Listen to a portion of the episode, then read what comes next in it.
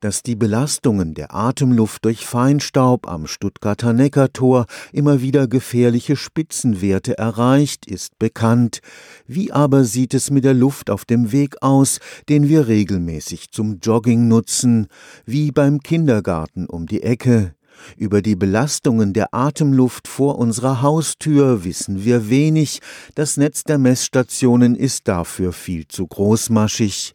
Das Forschungsprojekt Smart AkuNet will das jetzt ändern. Bisher existieren nur sehr ungefähre Modelle über die Ausbreitung des Feinstaubs. Was wirklich passiert, ist sehr viel schwerer vorherzusagen als etwa bei den Stickoxiden weil der Feinstaub sich nicht so verbreitet wie ein Gas. Nicht? Der Feinstaub ist ja ein Partikel, wird vom Wind getragen, während ein Gas sich in alle Richtungen ausbreitet. Das heißt, Sie können vor Ihrem Haus eine völlig andere Feinstaubkonzentration haben wie hinter Ihrem Haus. Professor Michael Beigel vertritt das Institut für Telematik im Rahmen des Smart AQ Forschungsprojekts.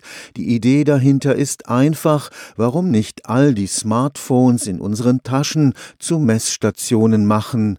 Ein kleiner Aufsatz und eine Minute gute Aufmerksamkeit, mehr braucht man nicht. Das Smartphone ist deshalb ein sehr günstiges Medium für uns sozusagen, weil es eben diese Ortung schon integriert hat. Auch der kleine Aufsatz besteht nur aus Plastik. Ein Plastikcontainer kann deshalb auch sehr preiswert ausgegeben werden. Das ist eine wichtige Voraussetzung, dass viele Personen hier eine Messung durchführen. Die Messung selbst muss nicht mit Personennamen oder so etwas versehen sein. Alles, was wir brauchen, ist natürlich Ort und Zeit. Wer die Messung durchgeführt hat, ist für uns völlig irrelevant. Die Bürgermessungen werden mit den Daten der stationären Messstationen, Wetterdaten und Daten zur Verkehrsbelastung kombiniert.